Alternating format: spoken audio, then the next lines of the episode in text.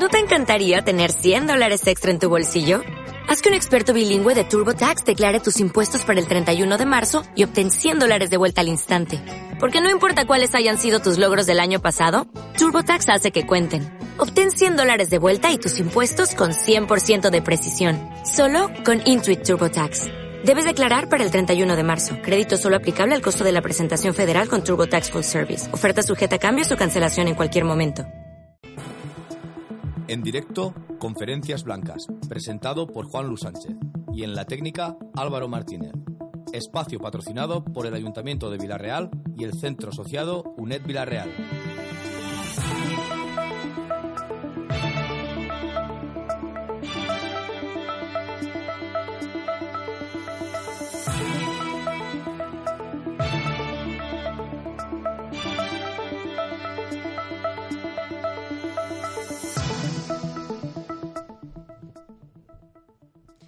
Buenas noches, queridos oyentes, y muchas gracias por acompañarnos en un nuevo programa de Conferencias Blancas, El Debate en la Radio. Hoy, con su permiso, nos volvemos a colar en sus hogares por medio de las ondas radiofónicas. Esperamos que se queden con nosotros en esta hora de programa. Esta noche traemos a nuestra mesa uno de los temas que más conmocionó a la opinión pública hace cinco años, que abrió las puertas de la democracia española, que rompió con el dogmatismo de partidos y con la sensación de impunidad de un sistema viciado y corrupto. Estamos hablando del movimiento del 15M.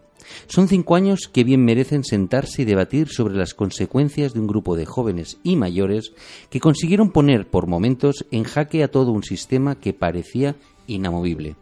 Muchos comparaban aquellos días con los del mayo del 68. Hoy, cinco años después, podemos comprobar que se han producido cambios. Por ejemplo, tanto Barcelona como Madrid son dirigidas por dos mujeres que vienen de dos partidos de nueva generación, que nacieron al socaire de aquellos días de mayo. El famoso bipartidismo que nos acompaña desde los tiempos de Cánovas y Sagasta parece haber perdido fuelle, y dos nuevas corporaciones les disputan los comicios de tú a tú en estos momentos. Pero hoy queremos ir más allá en nuestro análisis e intentar averiguar si este movimiento ha conseguido uno de sus mayores objetivos, encarnar, por medio de estas nuevas formaciones políticas, a todos los que gritaban al unísono en las plazas de nuestras ciudades no nos representan. Por ello, y bajo el título El 15M nos representa, Trataremos en la noche de hoy, y con ayuda de nuestros colaboradores, averiguar el alcance de este movimiento, un movimiento que ilusionó y llenó de esperanza a una sociedad azotada por una crisis brutal. Para ello tenemos la suerte de contar con cuatro estupendos colaboradores que nos ayudarán a buscar respuesta a los interrogantes que se abren tras el quinto aniversario de este fenómeno social que dio la vuelta al mundo. Don Santiago Vilanova, buenas noches, bienvenido. Hola, buenas noches. Don Santiago Vilanova es catedrático de, y geografía, eh, de Geografía e Historia eh, y profesor de senior de la UNED de Villarreal. Por otro lado tenemos a don Bartolomé Ibáñez. Buenas noches. Hola, buenas noches. Don Bartolomé Ibáñez es profesor de Derecho y de Economía en la UGI y profesor tutor también de la UNED de Villarreal. Muchas gracias por estar aquí. Gracias por la invitación. Y también tenemos a don Enrique Aicar. Buenas noches y gracias por estar con nosotros. Buenas noches. Don Enrique Aicar es licenciado en Filosofía, programador informático y profesor del Club de Pensamiento de Villarreal. También tenemos a don Rubén Bor. Buenas noches, don Rubén. Hola, buenas noches. Don Rubén es licenciado en Filosofía y en Derecho por la UNED y miembro fundador del movimiento de Holanda del Aula de Filosofía del Centro Asociado de la UNED. Así que, y colaborador de este programa. Y colaborador de este programa, efectivamente. Muchísimas gracias. Pues bueno, eh, queridos oyentes, en menos de un minuto estamos de nuevo con ustedes y abrimos esta mesa de debate.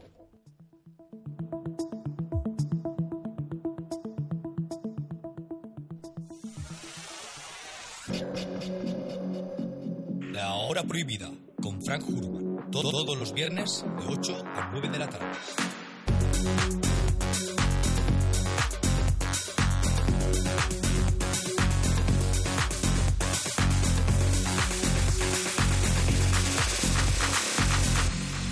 It's the kiss before the moonlight. It's the place after the dawn. En breves momentos, conferencias blancas.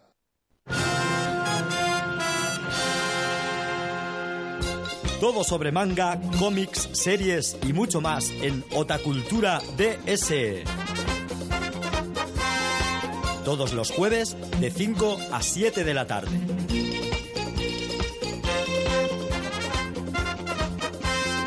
Síguenos en My Radio Stream, Facebook y Twitter. Otacultura DS. Radio Spy Jove. Pues buenas noches, queridos oyentes, de nuevo. Y, bueno, lo primero que le preguntaría a la mesa, tanto al profesor Santiago Vilanova como a don Bartolomé, eh, bueno, el 15 menos representa? Eh, ¿Cuál es el análisis que ustedes hacen después de estos cinco años? Donde, bueno, ya podemos ver algunas de las consecuencias de lo que fue aquel movimiento, que por cierto no es un movimiento que nace en un momento puntual, nace de muchas confluencias. Pero, bueno, ¿cuáles son las consecuencias y cuál sería el análisis que usted haría de estos cinco años, don Santiago? Anem el moviment 15M jo crec que representarà alguns i a uns altres no el representarà. No sé si m'expliqué. Sí que és veritat que ha tingut unes conseqüències espectaculars, jo diria espectaculars. Des del punt de vista històric ha posat pates per amunt tot el sistema del bipartidisme, això està clar. I jo no sé si coneixeu, jo la llegia avui, ara fa dos dies, ha aparegut en The Guardian, el, el periòdic emblemàtic de la, de l'esquerra anglesa, una entrevista en Ada Colau, una entrevista llarga, en la qual se preguntava The Guardian si eh, Ada Colau representava, quan explicava d'on venia i tot allò, no? Era l'alcaldessa més d'esquerres de tota Europa. Perquè clar, per a un que conega la ciutat de Barcelona el que sí que és veritat és que la burgesia tradicional de la ciutat està que les dents li s'enixen però com esquixar-li se fan llargs. Jo que conec un poquet del tema ara Ada Colau està en una moderació espectacular no sé si heu sentit les reaccions llavant-se les mans sobre els moviments de, de Gràcia. És evident que això ha posat les coses pates per amunt, no ens enganyem. Si els resultats de les properes eleccions suposen el sorpasso i que el PSOE passe al tercer lloc, el número de diputats, eh, perquè vendran el número de diputats, les conseqüències poden ser espectaculars. Però bueno, tot això anirem tratant-ho al llarg de la conversa. Don Bartolomé, ¿y usted qué, ¿Qué, opina? ¿Qué cree que, estos cinco años que, han supuesto para lo que es, bueno, pues también para en los aspectos económicos, ¿no? Cómo han cambiado también la forma de, de, ver los, los, poderes económicos, cómo se han situado y también, bueno, algunas de las leyes, ¿no? Que han dado lugar a, a ellos, tanto buenas como, como que retroactivas, ¿no? Bueno, yo casi suscribiría las palabras que se han dicho antes. Representa a unos, a otros no. Lo que está claro es de que, digamos que eh, una cosa es la simpatía que, que, se tenía por el movimiento 15M e incluso que se puede tener de, de, lo que ha supuesto el movimiento 15M y otra cosa es de los que algunos se declaran herederos del movimiento 15M atraen, digamos, o, o se entiende que, que, representan, digamos, esa eh, lo que la gente esperaba de ese movimiento que es muy heterogéneo, ¿no? En todo esto. Entonces, bueno, en cuanto a simpatía, pues yo creo que hay muchas más eh, personas de las que hoy podrían estar en lo que se llaman los nuevos partidos, es decir, que eh, había gente incluso de rentas medias y altas, había mucha gente que simpatizaba con, eh, y se manifestaba también en, en, relación, lo que se llamaba las nuevas clases eh, medias altas eh, de España y, gente muy formada, estudiantes y tal, que simpatizaba. Otra cosa ya es, eh, digamos, la, la, intención de voto y a quienes representan de estos partidos emergentes, que ahora están en torno al 25% y por lo tanto significa que hay otra gente que aunque veía, digamos, con simpatía lo que ha significado el movimiento 15M en cuanto a transformación de, de, de, la propia sociedad en cuanto a la visión que tenía sobre los políticos y la forma de hacer política y también de los partidos políticos que les ha exigido también un poco re, un poco replantearse la situación aunque también tengo que decir que en mi opinión eh, digamos que los más tradicionales los partidos más tradicionales pues eh, tienen muchas rigideces a, a, digamos a estos cambios. Y realmente yo creo que mucha gente incluso que va a votar a estos partidos tradicionales, eh, va a votar por no votar a otros partidos, pero sin que eso signifique, eh, digamos, que no exigiera mayores cambios tanto en personas como en, en, sensibilidad en algunas políticas.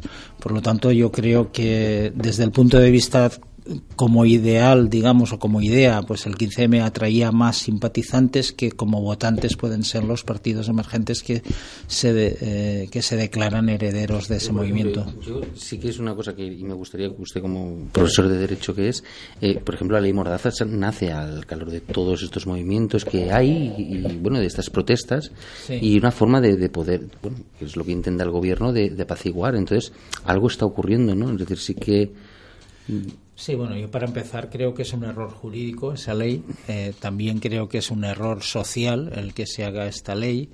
Eh, a veces yo creo que los partidos son un poco reos de determinados sectores y de medios de comunicación. Creo que ha influido mucho en, esta ley y en definitiva creo que en un, en un futuro va a tener un poco los días contados esta ley. Sí. ¿Usted prevé que esta ley sea una de las leyes de las que se eliminen.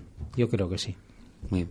Bueno, mm, Enrique, yo sí que me gustaría también, eh, buenas noches de nuevo. Eh, bueno, yo eh, aquí me gustaría, conozco un poco, decir que estuviste muy implicado en, los movimientos del 15M que había, por ejemplo, en Castellón.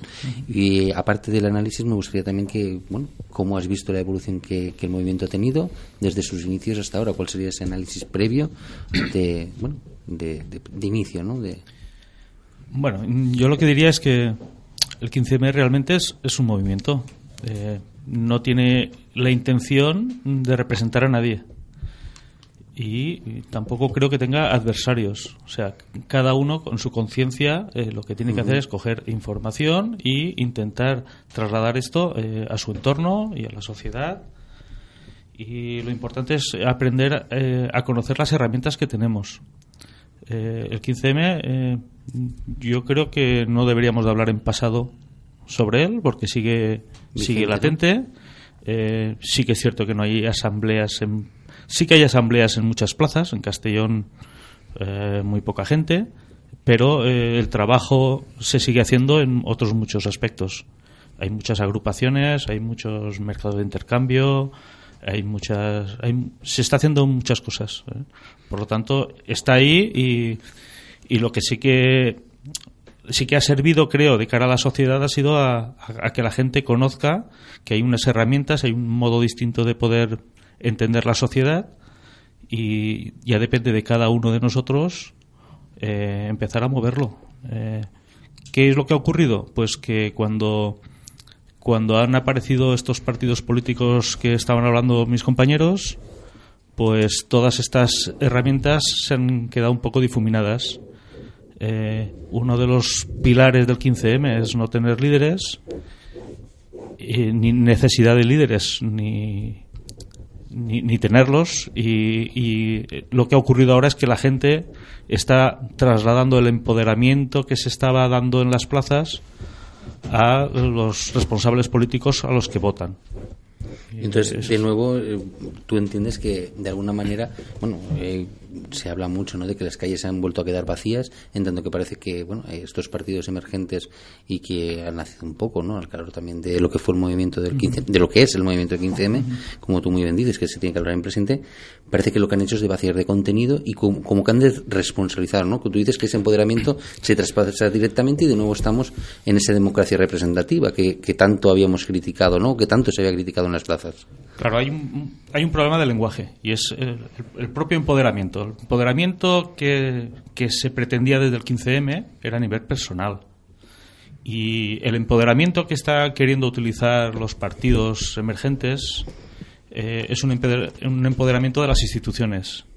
Las instituciones, eh, desde el 15M, se piensa que no son las herramientas de evolución de la sociedad. ¿no? Están ahí, están a nuestro servicio pero el trabajo que hay que hacer no está en las instituciones, está fuera. El no se representa se refiere a eso, tanto a los políticos como a las instituciones. Muy bien. Y bueno, Enrique, esto Rubén, pero disculpa, buenas noches de nuevo. Bueno, Rubén, ¿cuál sería tu análisis ¿no? de, estos cinco años de, este movimiento? Y ¿Cómo crees, no? ¿Hacia dónde crees que camina? Yo recuerdo eh, hace cinco años cuando en, la Puerta del Sol estaban las tiendas de campaña que nosotros hicimos una conferencia en, la UNED que se llamó El Grito Compartido. Exacto. Eh, cuando se dio el turno de preguntas, alguien eh, planteó, dice, bueno, si toda, si esta gente se organiza en un partido político les votaríamos, hizo esta pregunta, les votaríamos. Eh, bueno, hoy podemos decir que por lo menos 5 millones de personas les han votado. Si entendemos que Podemos es la digamos la rama pública, la, cara pública, no, la cara política de aquel movimiento social. Eh, yo creo que sí, que estamos bastante de acuerdo en que Podemos representa aquel movimiento. Ahora bien, como decía Enrique, la cuestión es si este partido y los otros satélite eh, han sido, están siendo o van a ser fagocitados por las instituciones y por lo tanto vamos a tener un cambio para que nada cambie. Eh, las instituciones eh, yo creo que se pueden definir de la siguiente manera. Son representan la ley o la fuerza más poderosa que existe en el mundo, que es la inercia. Un partido como Podemos puede verse arrastrado por una inercia y eh, seguir eh, hacia donde íbamos antes de que ellos aparecieran. Yo creo que es una cuestión importante esta, que cómo cambiar la inercia. Eh, en la historia sabemos, el poder estuvo en manos, en, primer lugar, de, los sacerdotes. Luego se lo usurparon los monarcas. Luego la burguesía o el pueblo, aunque sabemos que es el capital, que es el que lo tiene ahora. Esta es la nueva inercia. ¿Seguiremos en ella o será posible cambiarla por otra? Yo ahí, eh, como ha hablado eh, usted, de profesor Milanova, de, de, la burguesía catalana, yo sí le preguntaría que cómo se siente, ¿no? Es decir, realmente ellos sienten que el capital, estamos hablando de los poderes, se siente cómodo con, con, estas reivindicaciones, con estos movimientos, porque claro, si también un poquito Grecia, que ha sido un poco el país que ha abanderado también, de alguna forma, es decir, este movimiento de indignación, de cambio, hemos visto como Siriza, ¿no?, que capitaliza ese, ese movimiento, hemos visto cómo ha tenido, que usted también lo ha, lo ha traído aquí y el profesor Bartolomé también lo ha hablado en más de una ocasión, de que de alguna manera al final ha tenido que cumplir con los objetivos porque es simplemente o lo haces o no tienes dinero y qué es lo que haces. ¿Usted cree que, que de alguna manera, es decir, las instituciones económicas van a hacer un cambio, va a haber realmente, esa, eh, van a trabajar para el pueblo como se pide, o realmente todo va a seguir igual? A veure, el concepte del poble és sempre molt ambigu, històricament ho ha sigut molt ambigu, és dir, no se sap massa bé què és la classe mitja baixa, la classe baixa, no se sap. Ara una cosa sí que vull, sí que vull dir, avui estic especialment escèptic, i jo crec en la frase de Dante a la porta de l'infern, lasciati omni speranza, deixeu tota esperança. Jo veia ahir una foto de la senyora Botín en un, en un macroevento de l'alta burgesia i allò era el rostre del poder. Part de despreci, diu, vosaltres qui sou? Vosaltres què, què vos heu pensat que sou? Mira, jo te fiqué dos exemples. Dir, per què Podemos pot seguir creixent? Perquè les polítiques més antisocials, que s'estan fent en Europa les està fent en aquest moment el germà del PSOE Holanda, França i a França on hi ha una tradició molt important de lluita política en el carrer s'està paralitzant això ahir veia un reportatge magnífic la gent està omplint els depòsits dels cotxes quan arriba a la frontera espanyola amb França i a més a més garrafes i garrafes perquè sap que si té que anar ja no te diga Montpellier, a Lió no arribarà estan paralitzades les gasolines bé, això qui està fent? No? la socialdemocràcia, aquesta socialdemocràcia clàssica que ha perdut el nord d'alguna manera no? però això suposarà un canvi fonamental jo crec que per primera vegada en Europa estan mirant cap a estic parlant des del 75 cap a dient a veure que són capaços de fer estos xics no? a veure que són capaços deixeu tota esperança Després de les eleccions no s'anirà unes terceres eleccions. Hi haurà un govern de concentració a tres bandes. A no ser que no faci falta. A no ser que entre PP i Ciudadanos se'n vagin al 170 o 171 i no faci falta. Ara, això vol dir que no ha sigut un revulsiu? Clar que no. Ha sigut un revulsiu i ho seguirà sent. Però el que ell dia és veritat. És a dir, no convé parlar del 15M passat és que el 15M tindria que estar viu, tindria que estar... Per exemple, l'existència o no existència de líders, això és fonamental. Resulta que en els mitjans de comunicació ixen líders, no? El de la cueta, el que va en la caire de rodes, l'altre, l'altre... Són necessaris els líders? Jo crec que no, però en política resulta que, desgraciadament, fan falta, no? Uh -huh. eh? És a dir, fan falta. Jo estic 40 anys, bueno, ara forme part del comitè de vuelos, no? En, en una organització sindical, que per cert és la que ha tret més majoria a nivell de les eleccions sindicals en l'ensenyament, que és el sindicat de treballadors de l'ensenyament. Nosaltres mai no hem tingut un secretari general, ni falta que ens ha fet, mai. I hem guanyat sistemàticament totes les eleccions sindicals en el terreny de l'ensenyament. Eh? Per això és molt difícil de portar endavant. Sempre funcionant de forma debatim-ho tot, assembleàriament. Això es, es molt complicat, es molt complicat. Sí, pero yo hay una cosa que, que me llama mucho la atención, porque también vi un reportaje sobre, sobre Suiza, eh, donde bueno, hay muchísimos sí. referendos, donde bueno, lo hacen directamente, no tienen ningún problema, utilizan las nuevas tecnologías para muchas cosas, listas abiertas, en fin, muchas de las cosas que, que aquí hemos hablado y hemos debatido, y allí bueno, es una cosa normal. ¿Por qué no se puede, decir, por qué no podemos trasladarlo? Si algo demostraron, hoy justamente preparando el programa, he visionado uno de los documentales que se hicieron al poquito tiempo, ¿eh? y bueno, la capacidad de organización que tuvieron la gente que organizó el movimiento de 15M en Plaza Sol, y, y, bueno, y en Plaza Cataluña fue tremendo. Es decir, ahí había guardería, ahí había sanitarios, ahí había biblioteca. Es decir, eran autosuficientes. Bueno, yo creo que algo de ahí se puede aprender, es decir, que muchas veces delegamos demasiadas cosas en las instituciones cuando a lo mejor nosotros nos podíamos responsabilizar. No sé cómo lo ve usted, don Bartolomé, porque claro, yo, yo a mí, en mi opinión personal, yo creo que sí, que, que, que sí que hay, hay, algo que ha fraguado, que ha, ha, cuajado y que la sociedad ha madurado en otro sentido. Bueno, lo Usted que, que está también sí. en el comité de corrupción, ¿no? Y de... Sí. Bueno, lo que es indudable es de que el 15M ha supuesto, digamos, una revolución, digamos, en cuanto a, digamos, la situación que la gente un poco dormitaba con muchos asuntos eh, públicos, ¿no? Es decir, o dormitaba o incluso es decir, participaba por omisión de ellos, porque yo siempre digo que, por ejemplo, en la corrupción eh, era detener a un alcalde y, ganar en las siguientes elecciones con mayoría de, votos, es decir, con lo cual, es decir, aquí había un efecto renta eh, enorme en cuanto a que yo prefiero este si yo vivo bien, a, aunque digamos haya corrupción y yo sepa que hay corrupción, ¿no? Solo cuando ha venido la crisis y la gente ha empezado a pasarlo mal y a sufrir ha sido cuando, digamos, se ha penalizado estas conductas y ha pasado ha sido el primer problema. Pero hay que recordar que muchas cosas vivimos en sociedades que son muchas veces son pueblos, son ciudades pequeñas, que conoces cuál es el funcionamiento, que conoces cuál es, cómo son las personas, que conoces la renta que tenían esas personas antes y después de, que conoces el patrimonio que tenían y el que no tenían, que conoces su capacidad antes de entrar en política y después de estar en política y que por lo tanto, es decir, a, a nadie, es decir, otra cosa es que queramos no verlo y pensar que eso se tendría que haber controlado, que también por las instituciones, pero hay una parte de responsabilidad que era de la propia sociedad que por omisión dejó que esto pasara, eh, por lo menos en la corrupción, y eso lo, lo digo y, y, lo afirmo, eh, de que ha habido un consentimiento en, en temas de, digamos, en corrupción.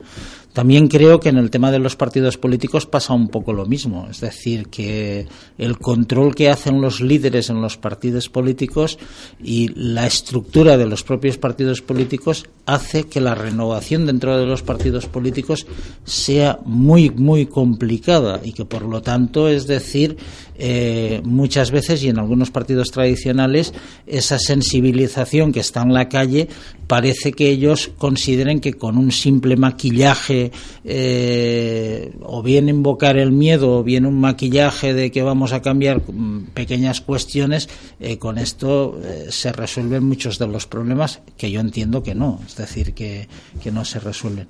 Yo lo que creo es que las instituciones, hoy tal conforme están definidas, entre ellas los partidos políticos, pues sin ellas es imposible, eh, digamos, resolver nada, porque todo pasa a través de las, de las instituciones. Quiero introducir una matización respecto a lo que hemos hablado de la socialdemocracia en Europa.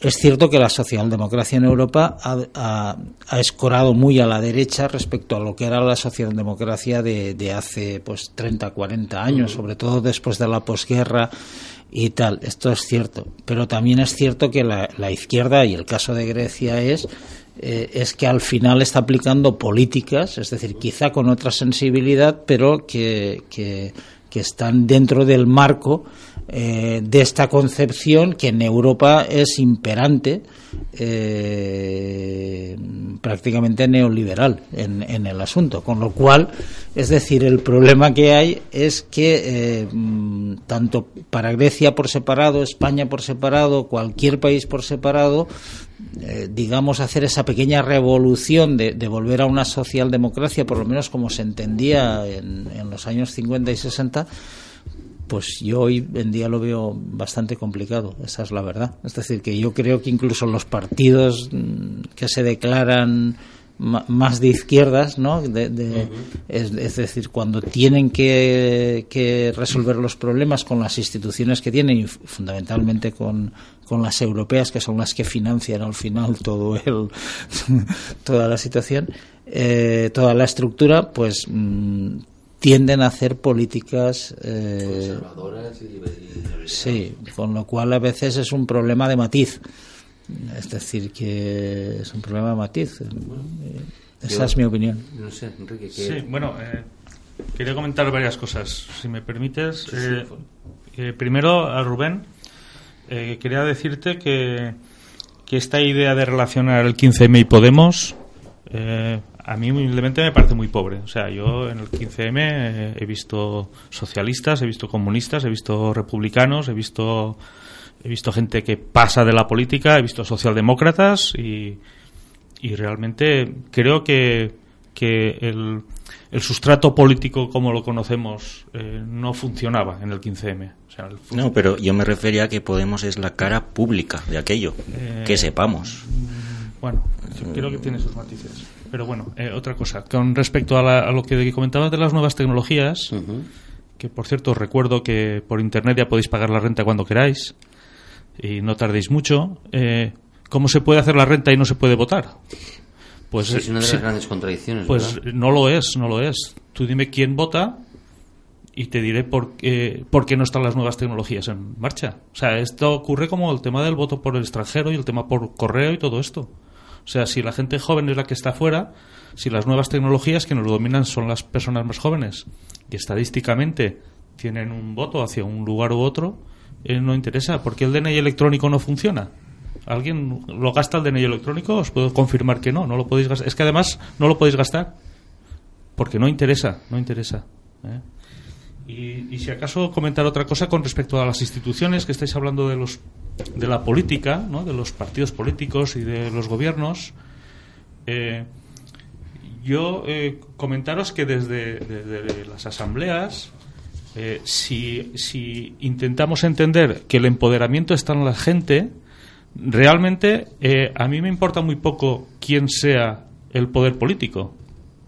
Quiero decir, eh, los funcionarios, en inglés no sé cómo se llaman, tienen son servidores serviciales o servidores públicos o algo así, la traducción. Es decir, a mí me da lo mismo quién esté arriba si lo que está haciendo es si está a mi servicio. Entonces, si la, si la gente tuviera la capacidad de movilización, de entender los nuevos modelos alternativos de funcionar, eh, no, es, no es tan esencial que haya un gestor u otro, porque al final lo que tiene que hacer es gestionar mientras esté eh, fiscalizado por los ciudadanos. ¿no?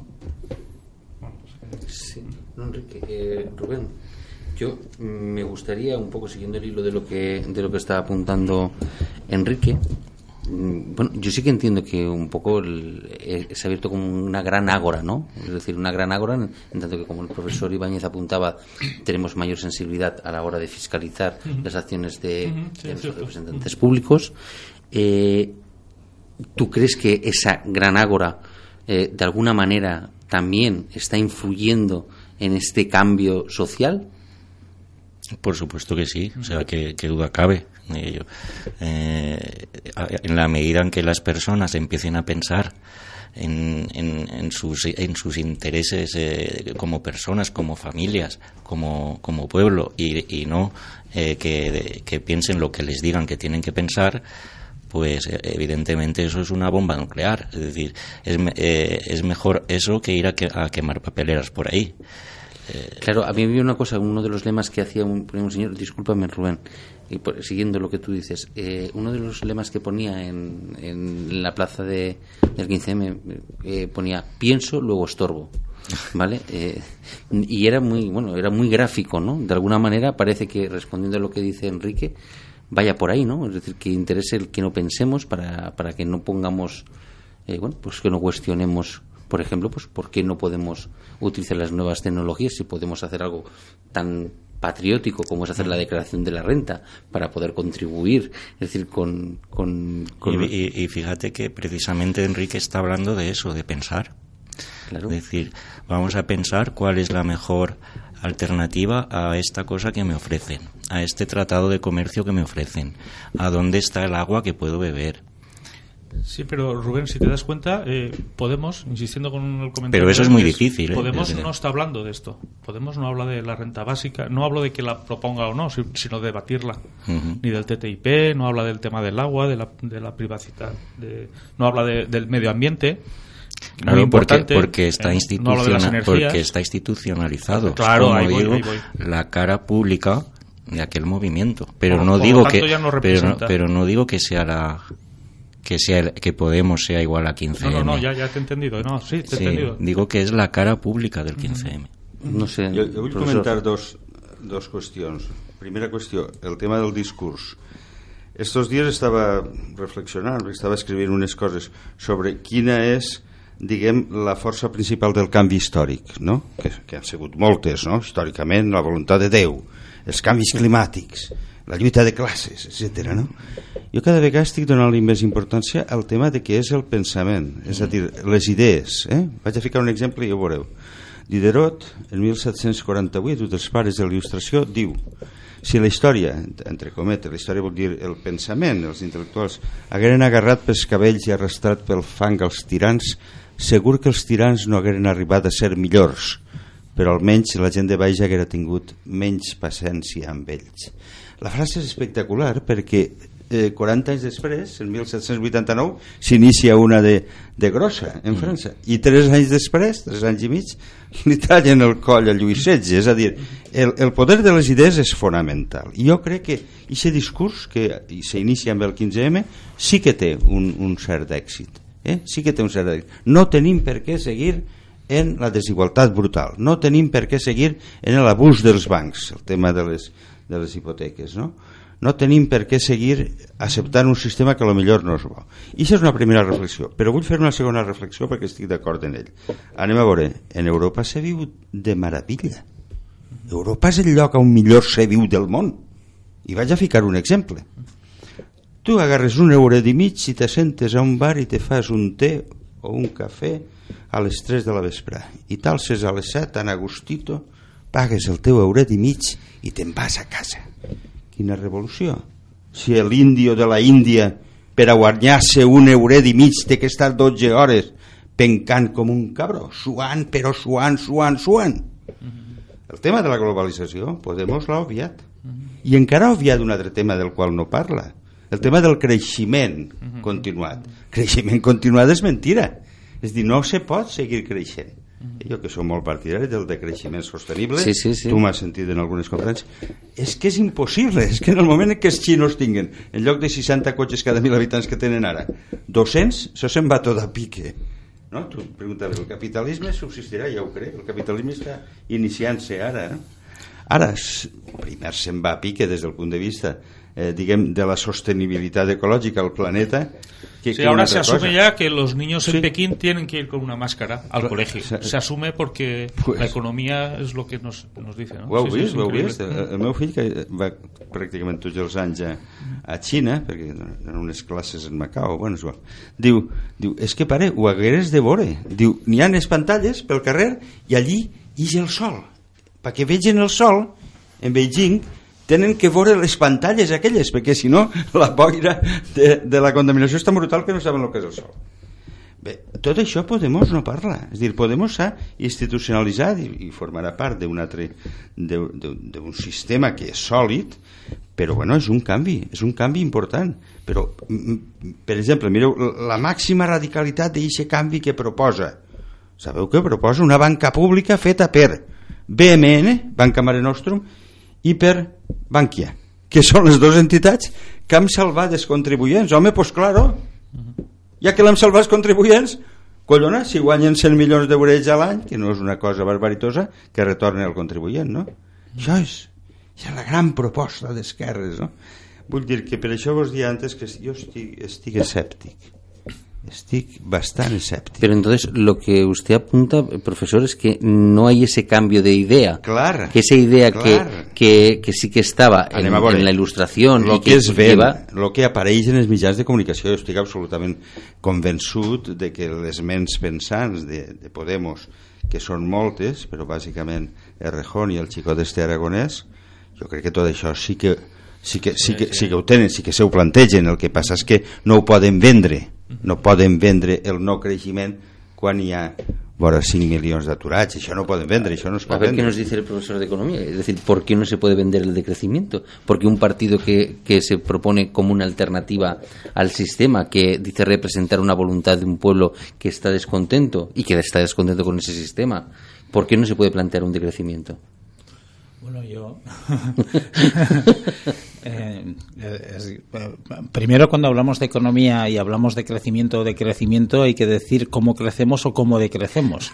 Porque, claro, es decir, lo de decrecer está muy bien, pero luego hay que decirle a la gente, no, no hay que venderle la idea, hay que decirle que decrecer en qué le va, cómo le va a afectar a él. ¿no? Y entonces yo. O esto- com le va a beneficiar. o cómo le va a Per beneficiar. Yo exemple, le tengo- treballant menys hores a la setmana.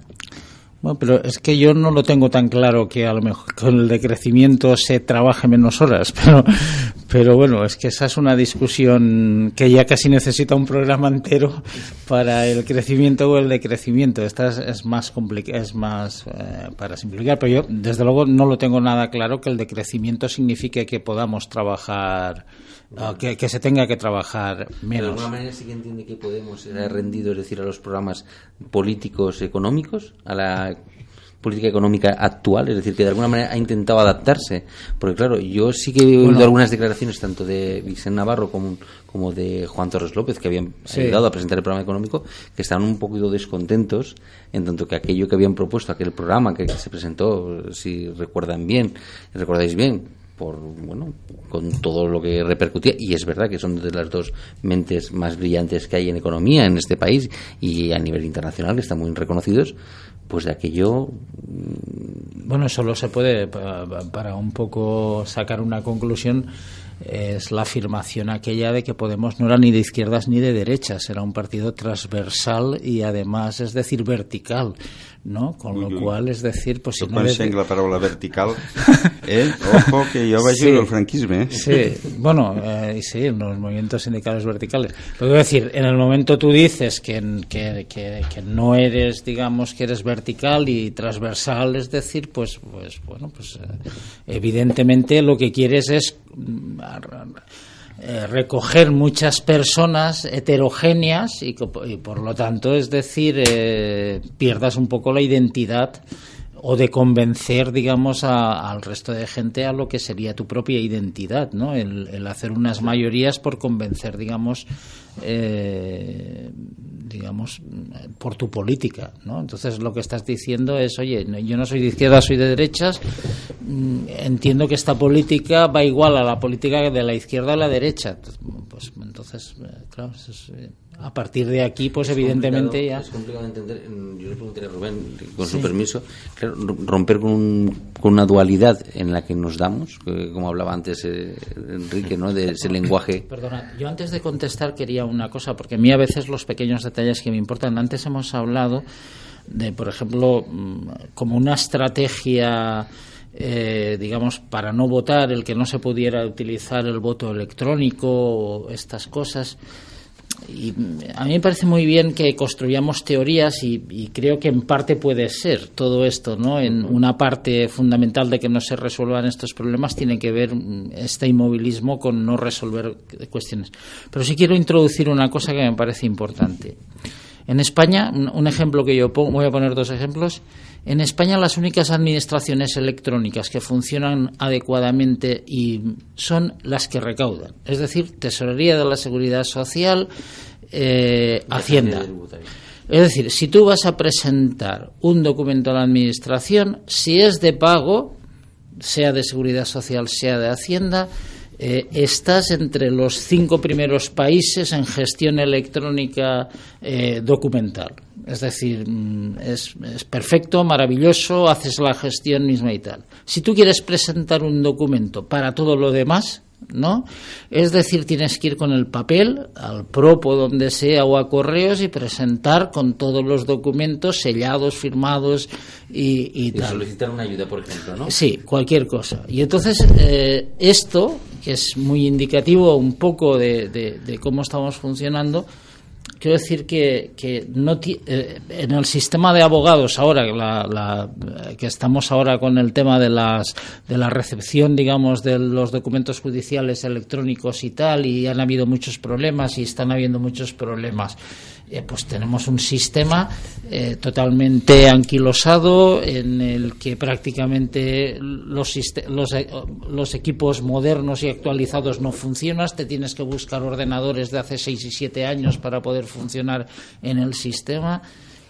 ¿Tiene eso que ver con, digamos, una teoría mm, para- Conspiratoria. conspira- pues yo lo resumo en una cosa. Casi todos los estudios que se hacen, los hijos tienen más tecnología en los teléfonos que los padres en las empresas. Y eso se está extendiendo a la administración también como forma de operar. Y entonces yo lo que creo aquí es que se castiga poco la ineficiencia. Eso sí que lo creo.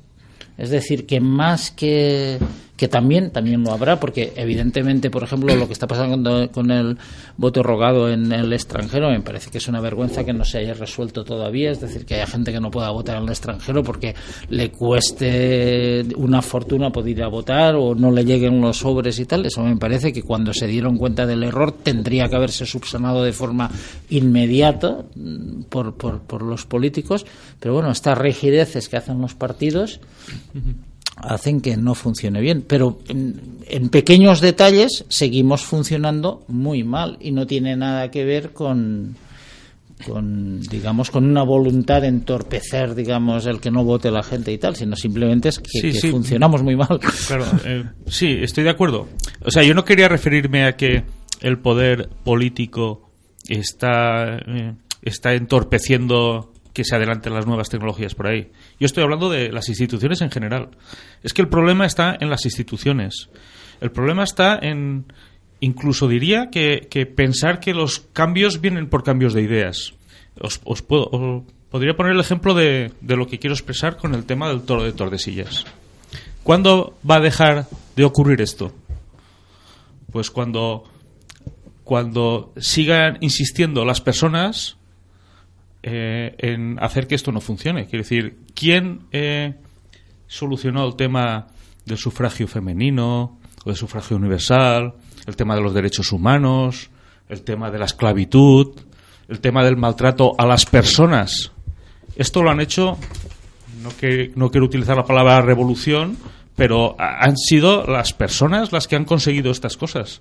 Las personas, no las instituciones, son las que van a conseguir que el toro de Tordesillas eh, o, o las brutalidades de este estilo cambien. Es la, la presión de la gente, no las instituciones. Las instituciones, en este aspecto, sí que están al servicio de. La presión de las personas es la que hace conseguir estos cambios. O sea, eso es lo que quiero decir. ¿eh? Sí, yo por retomar un poco la pregunta que quería hacerle a, a Rubén. eh, ¿cómo podemos cambiar eh, esa dualidad, ¿no? ¿Cuál? La de, de- la de crecimiento, de crecimiento por ejemplo. claro, por ejemplo.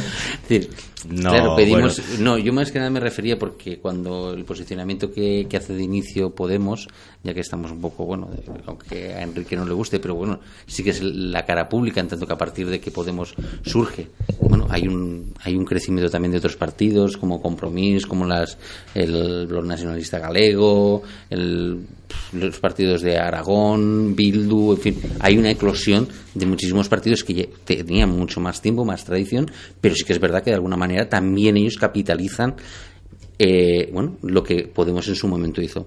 Pero yo lo que quería preguntarte es, cuando un, un partido se posiciona en esa ambigüedad, ¿cómo es posible decir que podamos entender? Porque por un lado no quieren, quieren acapararlo, como el profesor Ibáñez apunta, todo, pero claro, cuando nosotros pensamos, ¿no? y cuando hemos empezado hablando del lenguaje, nuestro lenguaje es dual, en tanto que conceptualizamos por esa teoría de contrarios, ¿de qué forma no podemos entender un partido? ¿Cómo, cómo, se construye su identidad? Eh, No, no es que nuestro lenguaje sea dual, es que todo lenguaje es dual.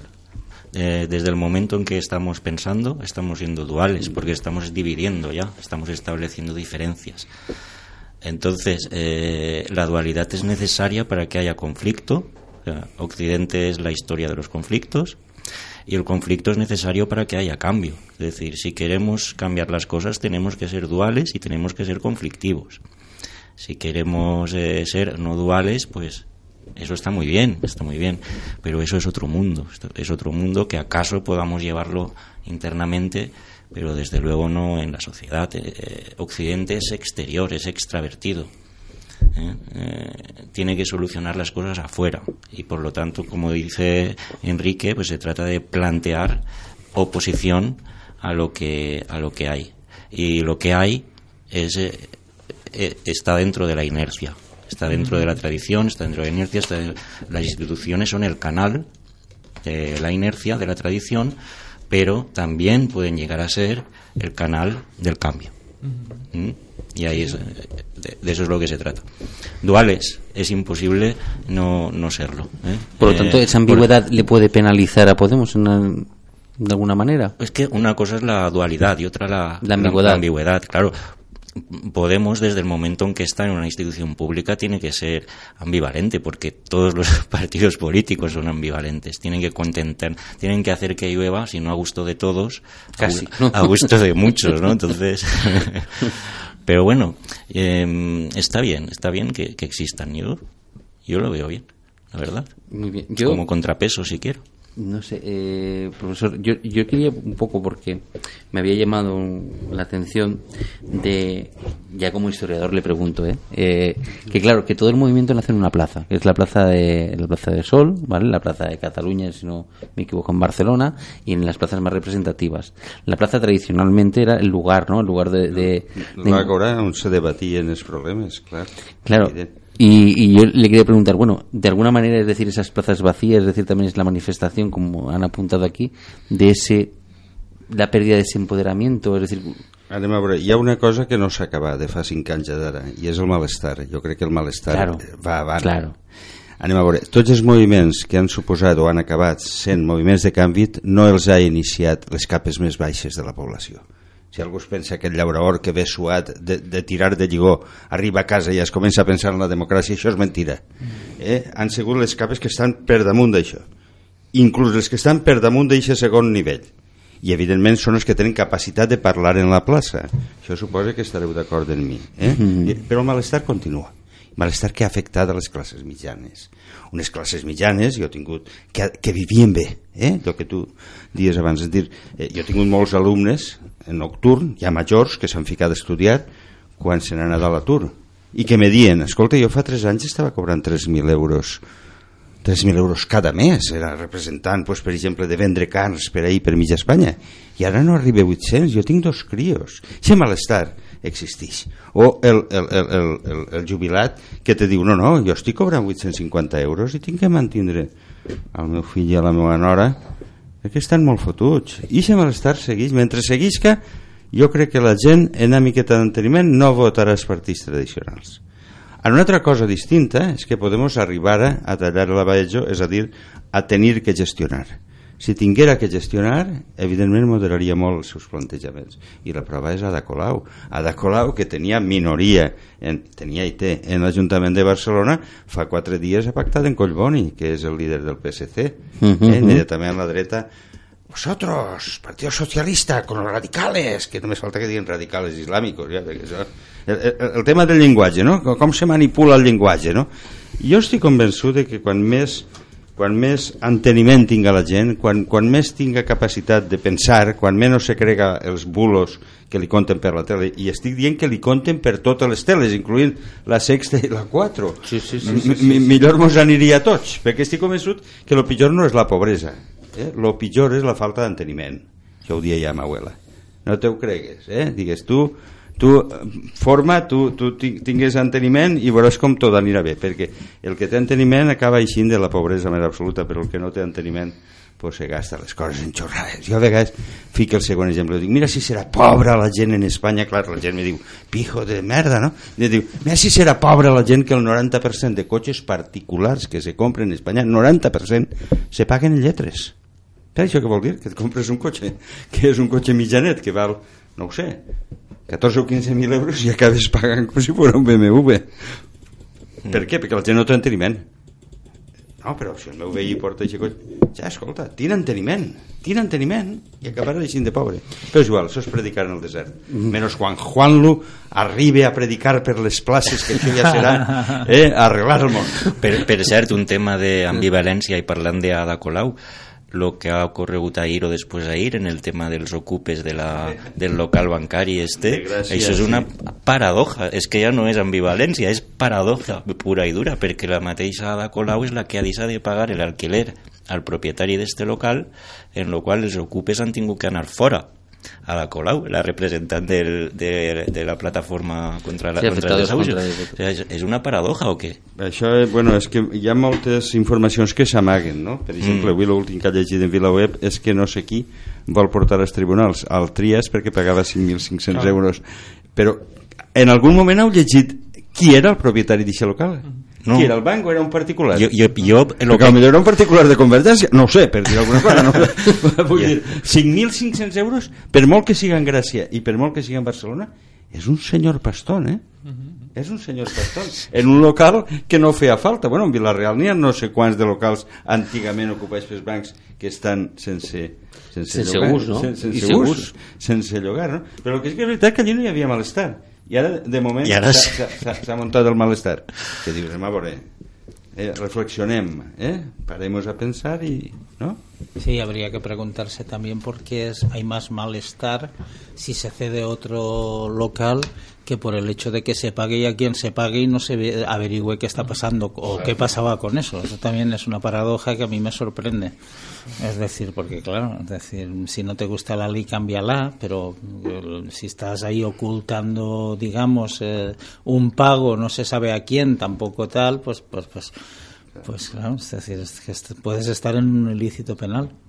Yo, eh, profesor, porque como usted, el último artículo que publicó sobre el trastero humano, si no recuerdo mal, era el título, y de hecho abordamos un poquito cuando hablamos del tema de la inmigración, yo sí que me gustaría un poco, porque apuntando lo que estaba apuntando Enrique de las nuevas tecnologías, y que usted también lo, ha explicado muy bien, si bueno, pues ese trastero humano que se está potenciando también es una de las razones por las cuales esas ideas que, que el profesor Villanova eh, ponía como necesarias para que se haga esta transformación, pues claro, si esa capacidad, ese capital humano que usted apunta en el artículo, lo estamos mandando, lo están emigrando por fuerza, porque aquí no le podemos dar salida, también de alguna manera empobrece, ¿no? Es decir, la calidad de, de la sociedad, eh, en tanto que bueno pues que no hay esos líderes a lo mejor que, que podrían o, ese sentido crítico que, que, a lo mejor haría falta para que una de las razones que, parece porque han pasado cinco años pero como muy bien apuntado el profesor el sufrimiento continúa no es que continúe es que ha crecido.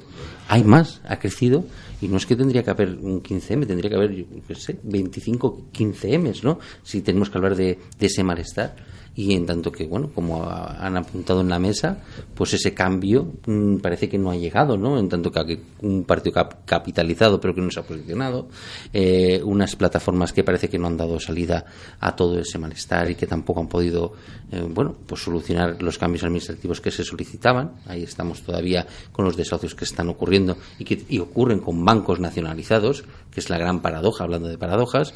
Bueno, eh, bueno mi opinión es que eh, yo no creo que, bueno, evidentemente cualquier persona que emigra y está en otro país, pues es un capital humano que se pierde para el país, aparte, digamos, de una injusticia social, si lo ha tenido que hacer, digamos, por necesidad, ¿no? Eso es evidente. Mm, yo en el capital humano, yo lo que creo es de que, el, digamos, la mayoría de, de, los simpatizantes del 15M, una gran, un porcentaje muy elevado, era esa gente formada, ¿no? que no tenía expectativas, pero sí que tenía mucha formación. Y eso a mí mm, me, siempre me ha planteado dos preguntas. La primera pregunta es, eh, ¿ese capital humano cómo va a evolucionar en cuestiones económicas, es decir, qué va a pasar, porque evidentemente España siempre había partido tradicionalmente de un desfase, digamos, en, nivel de educación respecto a otros países. Éramos una sociedad muy, muy agraria, con muy bajos niveles de educación y, eso nos había lastrado mucho respecto a otros eh, países.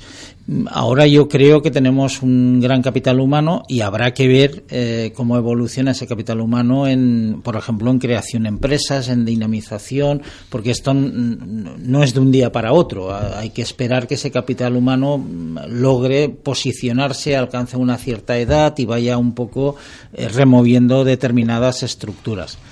Y eso también eh, la segunda cuestión de este capital humano es cómo influirá en, digamos, en todos estos movimientos sociales. Yo no creo que esto eh, se haya paralizado.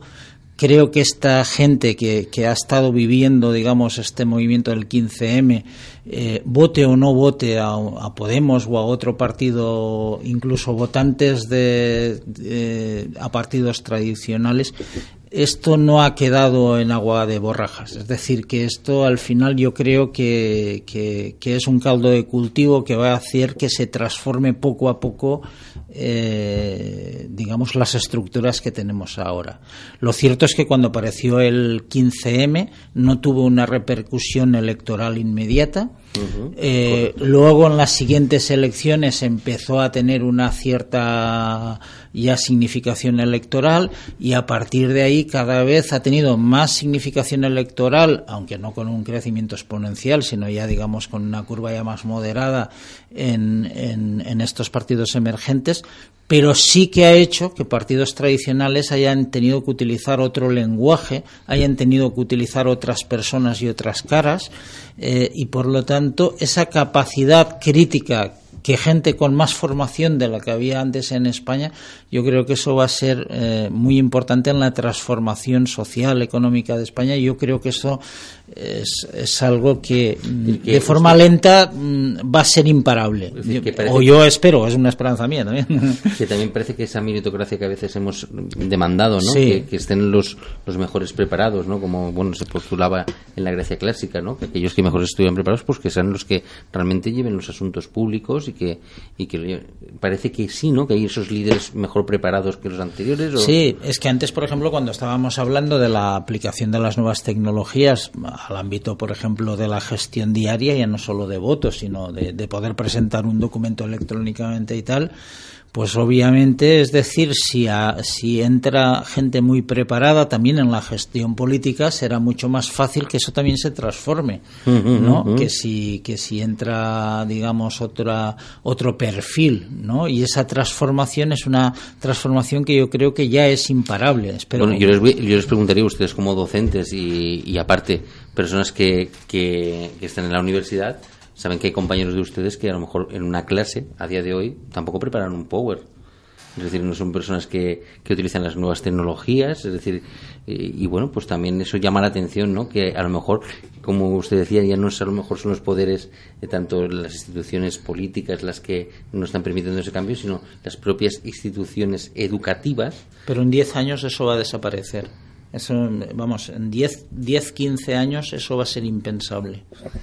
Porque la gente la gente joven no irá a los bancos no irá a correos eso, las oficinas desaparecerán todo eso será todo por nuevas tecnologías evidentemente eso está por lo tanto que ese cambio es decir, eh, por mucho que se retrase será irreversible.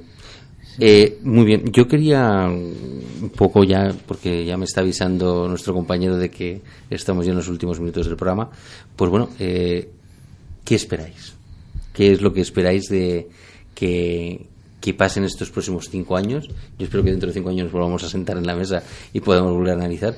Pero, bueno, profesor, usted habla de un caldo de cultivo, pero ¿qué es lo que espera que, que a partir ¿no? de surja no ya, no en el 26J que, que, antes el profesor Vilanova pues en fin estaba bastante pensando en que, que, la abstención iba a ser brutal porque la gente estaba muy cansada pero ¿cuál es el análisis que, que esperan ustedes que en estos cinco años eh, bueno ¿cuál es el pronóstico que ustedes hacen de este momento de 15M? Bueno, yo personalmente creo que eh, digamos que las nuevas generaciones que, han vivido y, se han influenciado con este cambio, esto va a ser imparable. Espero que haya más masa crítica eh, no solo para grandes ideas, sino también para pequeñas eh, ideas y para pequeñas transformaciones incluidas dentro de los partidos, organizaciones sindicales, empresariales y todo, porque se necesita esa pequeña revolución interna de, de ser más crítico, de no ser, digamos, que acatar, porque las nuevas tecnologías ahora, por ejemplo, te, mandan un mensaje en Twitter o en una red social para que tú defiendas este mensaje y al cabo de tres minutos todos los de la misma organización, sea un partido político, sea un sindicato, sea cual sea, están defendiendo la misma postura al cabo de dos minutos porque alguien desde un determinado sitio, sea Barcelona, Madrid, Valencia, cualquier sitio, ha dicho el ideario que hoy vamos a transmitir es este. Y además las palabras clave. Exacto, el argumentario. Ahora en el argot es el argumentario. yo espero que eso sea, eh, esto haya servido para que la gente sea más crítica y, y convencerse de que, de que pueden cambiar por dentro muchas cosas y es muy importante que eso pase, eh, esos pequeños cambios dentro de cada uno de los partidos eh, y ser mucho más críticos. Es decir, que, que, donde hay una persona que lo hace mal, puede haber otra persona con la misma idea, pero que lo haga bien y que no sea corrupta y que etc, etc, Y Enrique, ¿tú crees que ese empoderamiento con el que surgía de las plazas continuará, es decir, que de nuevo, es decir, la gente lo cogerá. Claro, el empoderamiento está y, va a más. Quiero decir, yo eh, estoy de acuerdo con los dos profesores, aunque uno sea más pesimista y otro más optimista, porque realmente yo soy más optimista y, como diría Camus, prefiero ser optimista y estúpido, ¿no? A ser un cobarde y un pesimista. Eh, yo soy optimista. Pero no le estás llamando cobarde al profesor. No, no, no, no, no, no, en absoluto, no, no. No, no, lo que quiero decir es que soy optimista en el sentido de todo el tema que estaba comentando el profesor Bartolomé sobre eh, ese empoderamiento, ese sentido crítico, sí que veo que está evolucionando y va a más. Lo que soy pesimista a nivel de las instituciones, porque de momento no espero nada de ellas. Las instituciones mismas van a cambiar eh, por procesos distintos a los, a los de, la, lucha continua de las personas. Quiero decir, eh, el medio ambiente, queramos o no, de aquí tres años, si seguimos gastando estas 50 gigatoneladas al año de CO2, eh, vamos a ver, en tres años eh, se va a tener que cambiar la política. La política, vamos a ver, eh, o las leyes de la economía capitalista o las leyes de la naturaleza. Elegir. Y creo que no, no hay solo, solo hay una opción, ¿no? Digamos. Entonces va a haber algo superior entonces, yo soy optimista de cara al empoderamiento de las personas, al empoderamiento de las plazas, al trabajo que se está haciendo desde abajo. El otro no, lo soy tanto, por lo menos hay que esperarse a largo plazo. Muy bien. Rubén, bueno, este, ¿qué esperas ¿no? de, estos próximos cinco años? Ya que, por ponernos una fecha, ¿no? Pero ¿qué, esperas? ¿no? ¿Esperas que esa fuerza crítica y ese espíritu crítico, como apuntaba Enrique, pues bueno, esté, ¿no? Y que la filosofía parezca que esté un poquito más presente, ¿no? En tanto que capacidad de reflexión. Precisamente eh, la pregunta sobre qué cabe esperar era la tercera pregunta que se hacía Kant. Las dos primeras eran qué puedo saber, qué puedo conocer, ¿Qué y, la, debo se- hacer? y la segunda era qué debo hacer. Eh, yo creo que todavía estamos en la primera. ¿Qué puedo, qué puedo, puedo sa- saber? qué puedo saber? O sea, en cuanto sepamos verdaderamente y nos interesemos por saber y tengamos el sentido crítico y nos atrevamos a pensar por nosotros mismos, como decía él, podremos pasar al siguiente nivel, que ya es qué debo hacer. y luego, bueno, nos preguntaremos qué cabe esperar. Eh, en la primera pregunta hemos avanzado un poquito. En la segunda, yo no sé si podrían hacer las tres cosas simultáneamente. A lo mejor se está haciendo las tres cosas simultáneamente. Bueno, parece que a nivel ético eh, hacemos aguas en tanto que estamos dejando morir Por ejemplo, ¿no? muchísima gente de hambre. ¿Qué cabe esperar? Te recuerdo que es más teológico que teleológico. Sí, ya lo sé. Él- él- pero él decía que había que, que vivir como si Dios existiera, aunque no, no sabemos si existe o no. Pero esto lo Sí. decía porque su sirviente era muy creyente y para no. Bueno, y él venía de una familia pietista, Pero- es decir, que pero bueno, se puede- Y él hablaba de una fe racional. se puede transformar la pregunta a, a qué futuro cabe esperar. Y, y, y bueno, yo, como no hemos salido de la primera fase, insisto, no me atrevo a decirlo. Pero no soy opti- no soy, no sé si soy estúpido, pero optimista no lo soy. Bueno, professor Vilanova, i vostè? Jo és que cinc anys en el procés d'acceleració històrica que n'hi ha me pareix un temps quasi infinit, mo moltes coses. Dir, jo esperé molt poquetes coses. Vull dir, per exemple, espero que aquest estiu no n'hi hagi una plaga de mosquits conforme la de l'estiu passat. És una cosa senzilla. Li demana cada dia a Déu el mateix que li demana Sant Agustí. Sant Agustí creu, vosaltres que sou filòsofos, no, que el coneixement eh, rau, eh, és dir, està eh, en trobar-se a prop de Déu, no? però Sant Agustí li demana a Déu fem-me cast, però encara no pues jo demano tots els dies que me facin cas, però encara no, que s'espera un poquet més no? cinc anys és un temps brutal brutal i reflexioneu en el que vaig a dir-vos encara queda per aparèixer en Europa i especialment en Espanya la figura del capitalista hiperric però bon xic, altruista això als Estats Units ja, ja ha aparegut Ja tenemos un Bill Gates, ¿no? ja, exactament, ja ha aparegut Amancio Ortega hace amagos. Sí, sí, però poquet, Poquet, 20 eh? milions d'euros, no sé què, pa Càritas, no sé quins romans, que 20 milions d'euros és com si per mi foren Sí, lo que ha guanyat a lo millor de- 4 eurets, no, no res. Però El, el, café la figura, ¿no? El café de... claro, la figura del hipercapitalista eh, altruista encara no ha aparegut en Espanya. Quan se vegen que la cosa va... Ah, ah, mm, mm, apareixerà. Ja ho veureu, eh? Ja ho veureu. Dir, el Entonces, capitalisme que- no és veritat que estiga a punt de desaparèixer, que va. És un sistema superjove. Superjove des del punt de vista històric. Tres sigles, no? va aparèixer segle tercer, quart després de Crist i el feudalisme en moltes zones jo ara eh, vinc de, de Sicília en Sicília va desaparèixer cap a 1850-55 és a dir, a punt de donar-se la reunificació italiana no? I, i en algunes zones de l'interior de Sicília cuidado, ojo que El encara señorito. parlaríem eh? Vull dir que i, ¿Y lo de, lo de Rusia no va a ser una revolución feudal? no ho sé, No, és que feudal el que va ser és personalista perquè ells sempre estan en el mateix ara és Putin, antes era Stalin el padrecito, i antes era Lenin i antes era el Tsar no? vull dir que és, és complicat tot això és, és molt complicat si, si tinguérem una bola i sapiguérem com, com, com, com evolucionarà en els pròxims 5 anys jo no estaria així m'haguera forrat ja i estaria eh, en les Seychelles o el que sigui Bueno. però bueno, jo crec que convé, convé creure convé creure que això sí que millorarà no? millorarà per, perquè la gent està n'hi ha gent que està molt fotuda eh? hi ha gent que està Bueno, jo el que crec és que n'hi ha molta persona en, en molta més educació que abans sí, no, això és veritat. I en una sensibilitat que ha vingut eh, marcat per el moviment 15M i, i, i possiblement també per la crisi i, i que no se pot esperar tampoc que la gent d'avui a demà faci grans revolucions perquè és difícil. Però sí que va evolucionant. És, és, és, és, és, no, i hem, jo crec que hem millorat molt en els últims 30 anys. Jo vull acabar amb una anècdota que sempre, a vegades conte no? I, jo de xicotet, vull dir, als 21-22 anys no? però als 16 anys de 7 anys jo treballava ajudant-li a mon pare que era el gerent d'una cooperativa i passava baix a les dones i passava llista no?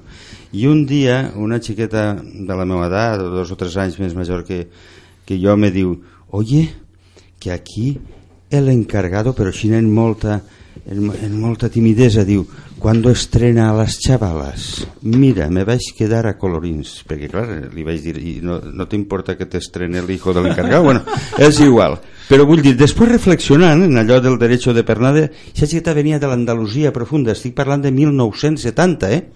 Cuidao, eh? És a dir, sabeu que sa mare li havia dit no, no, arribarà un moment en què tu per treballar allí al magatzem de taronges resulta que vindrà l'encarregat i te tindrà que estrenar. Això és la persistència del feudalisme. Això s'ha acabat. A qui li s'ocorriria ara que això passara? Eh? És dir, però els canvis són, com tu dius, a poc a poc tranquil·lament, a poc a poc, a poc, a poc, a poc. Però jo crec que això és més del poder moltes vegades que de la concepció econòmica. Jo sempre fiqué un exemple i, i va ser fent l'Emilio eh, jo estava en un lloc on relativament militars n'hi ha en poquets i, i personal civil n'hi havia molt, però en una residència oficials i tal, i, i estava els soldats de peu, és a dir, els que anaven de jardiners i tal, ho passaven molt més mal en els treballadors que en els oficials perquè eh, els propis treballadors es feien jornades molt més intenses per, per a això i a més es aprofitaven inclús per casa si podien ser és dir, això ho hem vist també en, en, en quadrilles de collidors que han explotat més estrangers els propis treballadors que a lo millor ha sigut el propi empresari jo crec que tot això moltes vegades té que veure en la capacitat que pot tindre una persona diguem, de dominar a una altra i, i, i per desgràcia eh, s'ha donat inclús entre propis treballadors en tot això. Entonces, es dir, lo que n'hi ha que fer és que això no se done. Claro. Claro, eso es porque no conocen la dialéctica de la mujer esclavo de Hegel. Si no, no lo harían. Pero bueno, esto ocurre también en la política, ¿eh? Sí, o sea, en estas instituciones que estamos hablando. El profesor Vilanova hablaba del argumentario. Si eso no es, eso es dogmatismo puro y duro. Es El decir, argumentario es fundamental. Es algo que, bueno, No, lo digo- yo, digo, eh, sí. Álvaro ya nos está diciendo que, que, bueno, que nos van a, nos van a cortar la señal como sigamos. Yo, la verdad, agradeceros muchísimo el programa de hoy. La verdad es que, han sido visiones muy, muy diferentes y, y, bueno, pues la verdad es que os agradezco que hayáis aportado tantísimos datos y, y vuestras reflexiones las hayáis puesto, bueno, en común para, para todos nosotros. Y, y, bueno, yo sí me gustaría hablar con, acabar con una frase eh, que, he leído eh, bueno, preparando el- el programa y que es de Jesús Ibáñez, el, catedrático de Sociología Jesús Ibáñez, que dice que una revolución es una inmensa conversación. Bueno, yo creo que algo hemos ganado, ¿no? Hemos ganado eh, eh, que este 15M nos, nos haya dicho y nos haya puesto de manifiesto que si nos unimos y hablamos, pues podemos llegar a acuerdos que a lo mejor no con esa rapidez que con la que vivimos en estos momentos, en este momento de, del WhatsApp, de la comida rápida, de, en el que vivimos hiperacelerados todos, en el que en un clic tenemos lo que deseamos, bueno, las- los asuntos públicos llevan y requieren de más tiempo. Creo que cuando lleguemos a esa, a ese, esa conexión, ¿no? a ese momento común en el que podamos entender que esos asuntos públicos requieren de ese tiempo, pues quizás maduremos y lleguemos a la segunda pregunta, como nos decía Rubén, ¿no? de qué debemos hacer y creo que no dejaremos que el- la tierra y la naturaleza, como nos apuntaba Enrique, desaparezca porque simplemente desapareceremos. Si es como el profesor eh, profesor Villanova apunta, ese decrecimiento parece que pueda ser una de las apuestas por las que pueda apu- apuntar la economía para poder solucionarlo, pues bienvenido sea. Sobre todo para que ese capital humano que el profesor Ibáñez eh, tanto ha denunciado que se está perdiendo, pues no lo sigamos perdiendo, sino que seamos ejemplo y que ayudemos a otros países y a otros estados a que, a que no lo pierdan, sino que ganen. Porque al final todo esto es un pro común, como nos decía el profesor Jordi Claramonte, en ese pro común en el que estamos todos. Bueno, queridos oyentes, eh, darles las gracias por habernos acompañado en este curso académico. Eh, nosotros volvemos, eh, bueno, pues en el próximo curso con más conferencias, con más programas de, de debate. Ha sido un curso muy intenso donde hemos abordado muchísimos temas.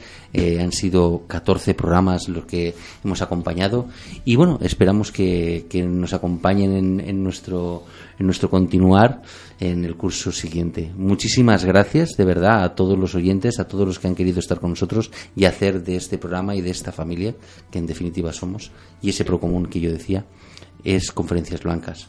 Muchas gracias y que pasen buena feliz noche.